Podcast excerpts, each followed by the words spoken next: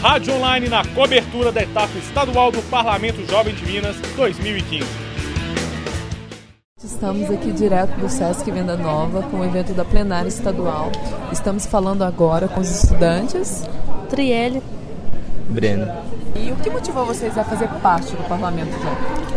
nosso interesse por, por uma melhoria, porque eu acho assim, não adianta só querer cobrar uma melhoria no, no país, se a gente não vai fazer nada por ele. A gente não pode só reclamar, a gente tem que procurar ir em frente.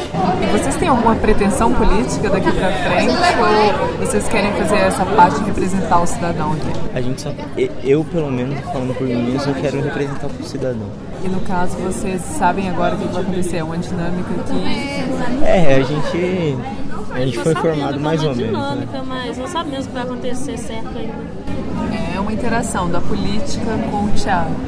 Vocês acham bacana? Essa, você acha que cabe bem essa interação do teatro com a política? Dá para apresentar bastante através do teatro que está acontecendo. Ainda mais que muita gente de outros lugares. Isso vai ser bom para deixar as pessoas mais extrovertidas. Né? Qual a sensação de estar participando de um evento tão grande aqui em BH? É um privilégio enorme, né? Porque entre tantas pessoas que concorreram, a gente foi os escolhidos por, por serem os mais responsáveis. Isso, isso é muito gratificante. Repórter Ana Martins para a Rádio Online PUC Minas.